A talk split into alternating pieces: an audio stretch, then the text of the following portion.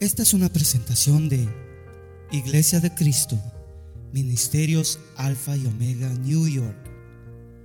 Si desea más información de este ministerio, como lugar, horario de actividades, visite nuestro sitio de internet. La dirección es ayoni.org. A Y O N Y.org. Allí encontrará diferentes recursos y enlaces a nuestras plataformas sociales que deseamos sean de bendición para su vida.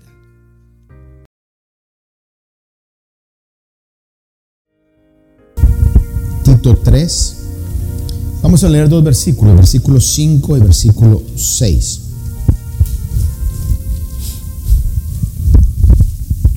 Tito 3, 5 y 6. Leemos, dice, él hablando de el Señor de Dios, dice, nos salvó no por obras de justicia que nosotros hubiéramos hecho, sino conforme a su misericordia, por medio del lavamiento de la regeneración, y la renovación por el Espíritu Santo. ¿Ve esas dos expresiones? Regeneración y luego la renovación por el Espíritu Santo que Él derramó sobre nosotros abundantemente por medio de Jesucristo nuestro Salvador, para que justificados por su gracia fuésemos hechos herederos según la esperanza de la vida eterna. Amén. Tome su asiento, por favor, hermanos.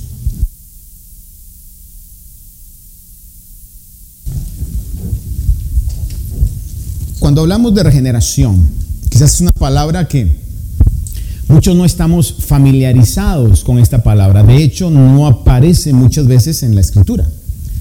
Podemos ver que en estas dos ocasiones es donde aparece la palabra regeneración. El significado bíblico de regeneración es tomar algo que ya existe y hacerlo de nuevo. Eso es, tomar algo que ya existe y hacerlo de nuevo como una aplicación a nuestra vida, nosotros ya teníamos una existencia, a lo menos una existencia biológica, pero que estaba muerta espiritualmente y el Señor toma esa, ese cuerpo, ese, esa alma y la regenera y nos da vida, lo hace nuevo y nos da nueva vida. Lo que podríamos entender como el nuevo nacimiento. En otras palabras, al hablar sobre regeneración, quizás sea más fácil para nosotros poder poner en lugar de regeneración la palabra nuevo nacimiento. Si usted lee ahí regeneración, podría, sin eh, poder forzar la palabra, poner la palabra nuevo nacimiento y está hablando sobre el mismo concepto. Ahora, en el nacimiento biológico, el nacimiento físico que nosotros tuvimos en algún momento, porque si no, no estuviéramos acá. No hay ningún no nacido hoy acá, ¿verdad? Todos tenemos vida biológica.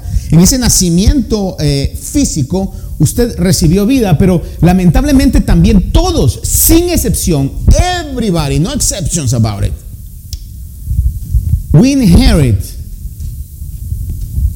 the seed of death. Nosotros en el nacimiento biológico heredamos también la naturaleza de pecado. Eso la Biblia claramente lo dice. En el nacimiento biológico heredamos esa naturaleza de pecado que tiene como destino, vean esto, la muerte. La naturaleza de pecado tiene como destino la muerte.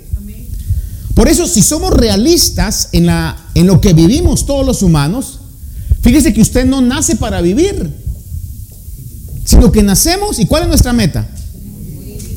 O sea, si somos realistas, pero obviamente no nos van a enseñar eso en la escuela, ¿verdad? El ser humano nace y muere. Sino que nos dicen luego crece, se reproduce hasta final como que no, para no mencionarlo mucho, dice muere, pero realmente es la realidad. Nacemos y nuestro destino biológicamente es morir. La naturaleza de pecado o la vida biológica que tuvimos, que todos tenemos, tiene como destino la muerte. Y como herencia nos hereda una naturaleza de pecado. Mire que no es una buena herencia. Pero todos tuvimos esa herencia. Ahora, contrario a esto, contrario a esto, el nuevo nacimiento o la regeneración nos da vida espiritual y tiene como destino la vida eterna. Son dos opuestos. Una nos da vida como destino final la muerte y la otra nos da vida y como destino final vida eterna. Y no una vida temporal nada más, sino que una vida eterna. Entonces son dos cosas totalmente distintas, opuestas, pero la, naturaleza divina realmente es una bendición opuesta que nos bendice. Es, algo que nos, nos bendice a nosotros. Por eso hoy, al cantar eso, me libra de todo temor, hermano. No temor al futuro, no temor a lo que pueda venir, ni aún temor a la muerte. Ese es lo más maravilloso y que ha sido un sello y una garantía en la iglesia de Cristo durante toda su existencia. Una de las cosas que más ponía furioso a, Nerón o a los emperadores que arremetieron contra la iglesia, que persiguieron a la iglesia, es que iban a la muerte con gozo y con alegría. Y no se explicaban por qué estaban muriendo y a veces hasta con una sonrisa en sus labios o cantando himnos. Era algo ilógico totalmente, pero es que era una iglesia que tenía una seguridad total y absoluta, una convicción y una determinación que como la palabra dice, ausentes en el cuerpo, presentes con el Señor. Era una realidad a la que ellos se enfrentaban, hermano. El Señor ya había dejado claro esto. Por ejemplo, en la parábola que el Señor da, que para mí es parábola, no es historia, de aquel rico que hacía fiestas exuberantes y Lázaro que estaba mendigando a, la puerta de aquel rico. Dice el Señor, eso no lo dice cualquiera, el Señor, que en el momento que murieron estaban en la otra dimensión. Uno en el seno de Abraham y el otro en la realidad del Seol. Es lo que Pablo habla, dice, ausentes del cuerpo, presentes con el Señor. Y esto tenía que estar realmente en el corazón y en la mente de la iglesia genuina en todos los tiempos para que pudieran enfrentar la persecución y hasta la muerte física con gozo y con alegría. Saber que era nada más un paso, una puerta que los iba a llevar a la vida eterna. Y hermanos, hoy tenemos nosotros que recobrar esa seguridad saber que hemos recibido del Señor vida eterna, que ni la muerte va a poder quitar esa vida que el Señor ha puesto dentro de nosotros. Mi pastor de muchos tiempos atrás de mi niñez decía esto, decía, yo no me muero aunque me maten. Y podría ser algo como que controversial, como que no se va a morir aunque lo maten. Sí, aunque físicamente pasara eso, seguimos viviendo. ¿Por qué? Porque es la promesa de Dios en la regeneración o el nuevo nacimiento. Cuando decimos amén a eso? Efesios 2.1 dice, hablando sobre esto, Él os dio vida a vosotros que estabais muertos en vuestros delitos y vuestros pecados. Repita una vez más conmigo ese verso, es fácil. Él os dio vida a vosotros que estabais muertos en vuestros delitos y pecados. Ahora personalícelo por favor. Él me dio vida a mí que estaba muerto en mis delitos y mis pecados. Fíjese que los delitos y pecados eh, son distintos, posiblemente podemos decirlo, es una realidad. Pero aún el más pequeño delito nos descalificaba de la vida eterna. Es lo que Santiago dice. Podemos guardar el 99.9% de la ley, pero dejamos incumplir uno y eso ya nos descalificó. Porque vamos a un cielo donde la Biblia nos garantiza que todo es perfecto. Y por eso solamente el perfecto sacrificio del perfecto Cordero de Dios puede darnos esa justicia que nos da la entrada a ese cielo perfecto. Él os dio vida a vosotros que estabais muertos en vuestros delitos y vuestros pecados. Juan 3:6 dice, lo que es nacido de la carne, usted sabe este versículo, a ver, repítalo conmigo, lo que es nacido de la carne, ¿qué dice ese pasaje? Y lo que es nacido del espíritu, una vez más, lo que es nacido de la carne y lo que es nacido del espíritu. Cuando usted nació de la carne, mire, por eso consolémonos. Si usted dice, ay, qué carnal yo era, o quizás todavía está con ese, es que lo que es nacido de la carne, carne es. Pero lo que es nacido del espíritu, dice, espíritu es. Cuando el Señor hace un nuevo nacimiento, comienza a generar en aquellos que realmente hemos nacido de nuevo una incomodidad con las cosas de la carne porque hay un conflicto entre la carne y el espíritu. Y comienza a generar un deseo de poder tener una vida de obediencia al Dios que es espíritu, porque sabe que la Biblia dice que Dios es espíritu. Dios no es una imagen de la que han hecho un rostro, hermano. Dios es espíritu, es mucho más grande, es incomparable.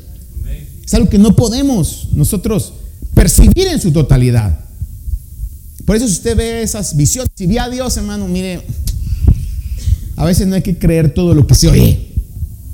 Si Moisés, que era Moisés, hermano, el Señor le dijo, te voy a permitir, escondido en esa peña, que mires mis espaldas nada más. Yo puedo imaginarme esa escena, creo que Moisés estaba temblando, hermano, del, del impacto de la gloria pasante de Dios. Cuando Juan tiene la visión de Jesús glorificado, hermano, cae como muerto al ver la gloria del Cordero de Dios. Porque ese es Dios, un Dios espíritu que nos ha dado vida espiritual.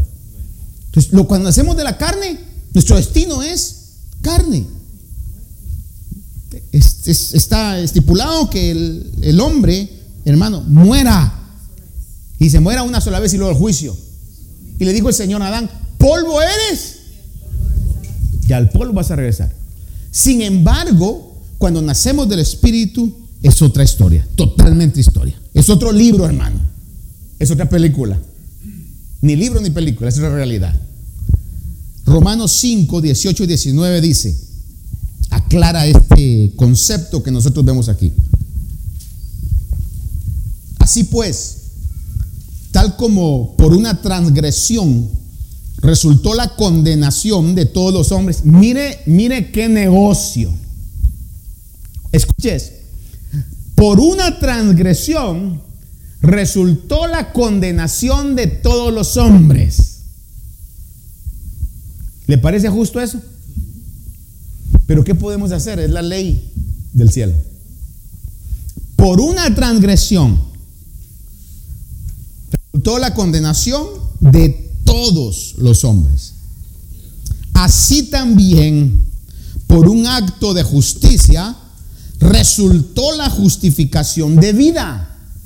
Mire, si alguien en alguna oportunidad le dice a usted, como una vez un ah, judío que era, estaba estudiando para rabino, casi terminar, a un grupo de cristianos nos dijo, miren, yo estoy de acuerdo con el porcentaje, un 90% de la cristiandad, de lo que ustedes creen y lo que ustedes practican, estoy totalmente de acuerdo. Lo que no estoy de acuerdo, decía él, y era, era realmente su concepto en el cual estaba parado, decía, lo que no estoy de acuerdo es que ustedes crean que por el sacrificio de uno, ustedes ahora van a poder heredar la vida eterna.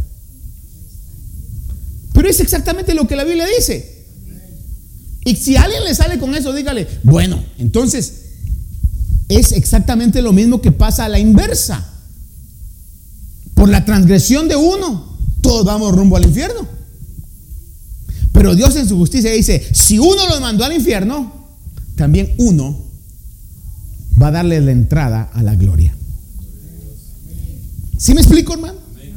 Es lo que la palabra de Dios claramente dice de que así también por un acto de justicia, y oiga esto, por un acto de justicia, porque alguien dice, ¿cómo es posible de que Dios no vaya a castigar el pecado de aquellos que van a entrar al cielo cuando eran pecadores? ¿Cómo es posible que no vaya a castigar eso? ¿Sabe por qué? Porque Dios ya lo castigó en Jesús. Ahí dice la palabra que cayó el pecado de todos y él descargó, Dios descargó toda su ira en contra del Señor Jesús. Y entonces cumplió la justicia del cielo, castigó el pecado, porque el, el, pecado no puede quedar sin castigo. Eso es una realidad, el pecado no puede quedar sin castigo. Que el Señor castigó el pecado de todos aquellos que por su misericordia hemos creído en el Señor Jesús. Y dice acá que por un acto de justicia resultó la justificación de vida. Ve esa frase. Justificación de vida. O en otras palabras, un acto de justificación que nos da vida, que nos otorga vida y una vida eterna. Dice, para todos los hombres.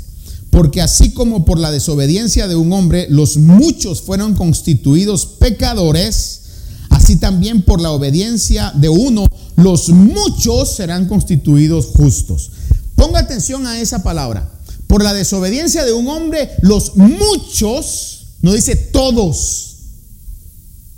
Porque no todos, voy a atreverme a decir esto, no todos vamos a ir al infierno. Muchos van a ir. Repito, no todos vamos a ir al infierno cuando dicen amén a eso. Pero tampoco todos van a ir al cielo. ¿No se ha dado cuenta usted? Y este es un punto muy delicado y lo, lo voy a decir con temor, pero tengo que decirlo. Cada vez que alguien se muere, se dice, ya está en su gloria. Como cristianos nosotros yo no le voy a decir que usted venga y en medio de ese dolor vaya a decir, no, no es cierto, ¿verdad? Pero no podemos aceptar eso, es contrario a lo que la Biblia dice. Si hubo un genuino arrepentimiento, si hubo un nuevo nacimiento, no importa los pecados que haya cometido, como el ladrón en la cruz, está con el Señor en su gloria. Pero si no hubo un genuino arrepentimiento, está en otro lugar de condenación. Por eso dice, los muchos fueron constituidos justos y también los muchos fueron constituidos pecadores. No todos, sino muchos. Lo que hace la diferencia aquí es lo que conocemos como arrepentimiento. Por favor, diga conmigo arrepentimiento. En inglés, repentance. The difference is repentance. La diferencia es arrepentimiento. Y le recuerdo una vez más que arrepentimiento no es lo mismo que remordimiento. Remordimiento tenemos todos cuando hacemos algo malo. O a lo menos deberíamos detenerlo, ¿no? Nos sentimos mal. Pero continuamos haciendo lo mismo malo que hicimos. Por ejemplo, en, la, en, la, pandemia yo le he comentado esto hablé con una persona que estaba sumamente asustado, hermano. Y entonces decía, no, sí, sí, porque se ha muerto un amigo aquí, y el otro está hospitalizado gravemente, y el otro. Y entonces yo le escuchaba, hermano, y le dije, mira, pues eso que sientes ahorita, espero que lo sigas sintiendo para que te acerques a Dios. Ore por mí, ore por mí, pastor, porque mire, tengo miedo, tengo pánico, hermano. Y entonces le decía, el punto no es que ahorita tengas ese sentir. El punto es que cuando ya todo pase, y si no te morís, puedas tener esa actitud otra vez. Porque si no, lo que sentís es nada más remordimiento. No, pastor, yo estoy arrepentido. Entonces, me imagino que saliendo de todo esto, vas a estar buscando a Dios. Sí, sí, por eso estoy llamando. ¿Hace cuánto que pasó la pandemia o lo crítico de la pandemia? Y no lo veo ni sé que esté firme. Entonces, ¿qué tenía? Como un montón de gente. Estaban asustados, tenían remordimientos por sus malas acciones. Pero arrepentimiento, literalmente, hermano, lo que quiere decir es un cambio de actitud. A veces mal utilizamos y quizás no venga tanto al caso, pero debo decírselo porque a veces decimos, es un cambio de 360 grados. No es cierto. 360 grados es una circunferencia total. En otras palabras, si usted dice, yo tengo un cambio de 360 grados, lo que está diciendo es, voy aquí, 360 grados, sigo aquí. Eso es. O sea, si usted quiere decir esto es, tengo un cambio de 180 grados. La mitad de 360. Le digo porque yo he oído a algunos que han dicho eso y pues me caigo, ¿verdad? Porque no los quiero hacer sentir mal, ¿verdad?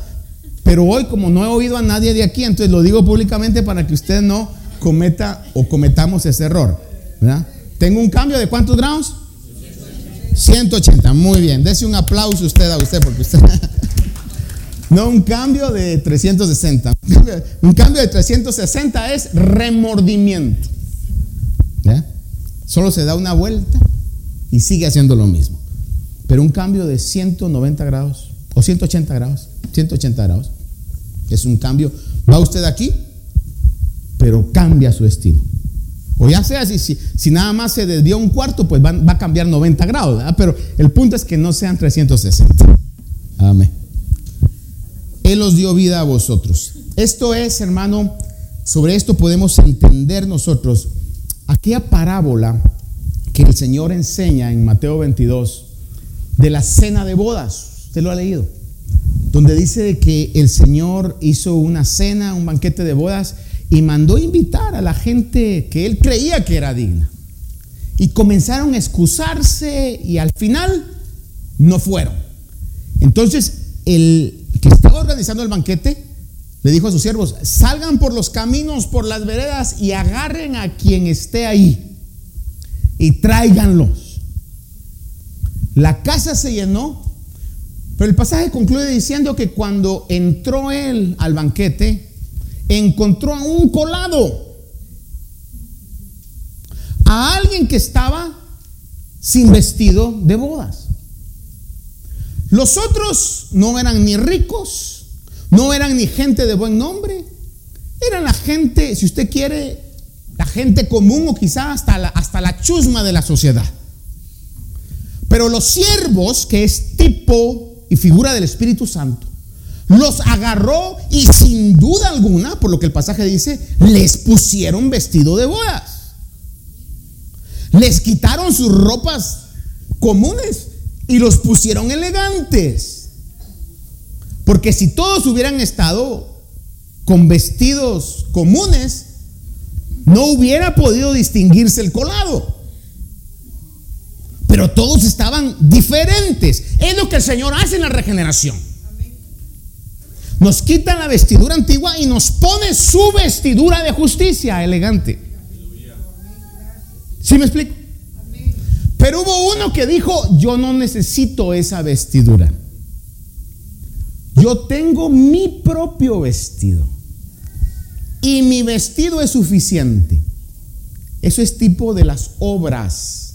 Es tipo de las falsas religiones que quieren ganarse el cielo con obras humanas. No importa qué tanta obra podamos hacer humanamente, no podemos dar la altura de justicia que el cielo pide. Solamente si somos revestidos con la justicia, solamente si el Señor nos hace nacer de nuevo, vamos a poder entrar al reino de los cielos.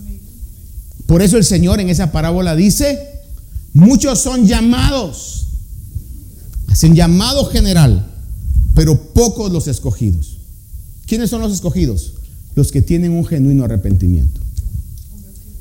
Los que tienen esa convicción en su corazón y dicen, yo, ya no aguanto, yo no puedo, yo necesito un cambio y nada más me lo puede dar, sino solamente Dios. Y eso, eso lo recibimos de parte de Dios. Es Dios el que llama, es Dios el que pone esa convicción de pecado su misericordia Él hace eso. El punto es que nos arrepentimos. De una u otra manera nos arrepentimos. Y cuando hay un verdadero arrepentimiento, el Señor nos da su justicia. ¿Cuánto estamos agradecidos por eso, hermano? No es por obras de justicia, Él lo hizo todo. Cuando lleguemos allá, vamos a decirle, Señor, gracias por tu misericordia. Dice la Biblia que nos escogió cuando estábamos, no dice ni siquiera graves, muertos. No había nada bueno y Él nos escogió y nos dio vida juntamente con Cristo. Entonces, la regeneración o el nuevo nacimiento, por si usted lo...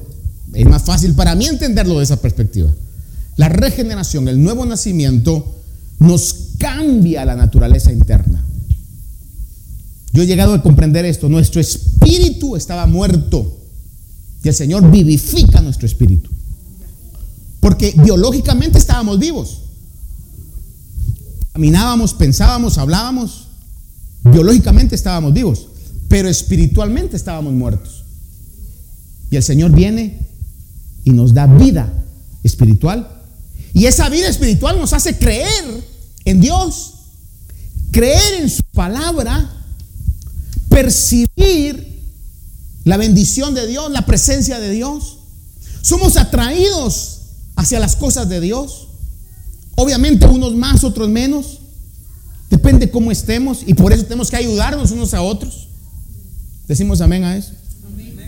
¿Y cómo puedo ayudar, pastor? Lo primero que podemos hacer es orar unos por otros. Orando unos por otros, hermano.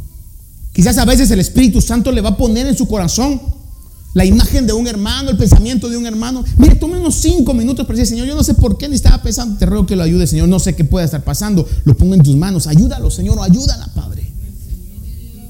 Ayudándonos unos a otros.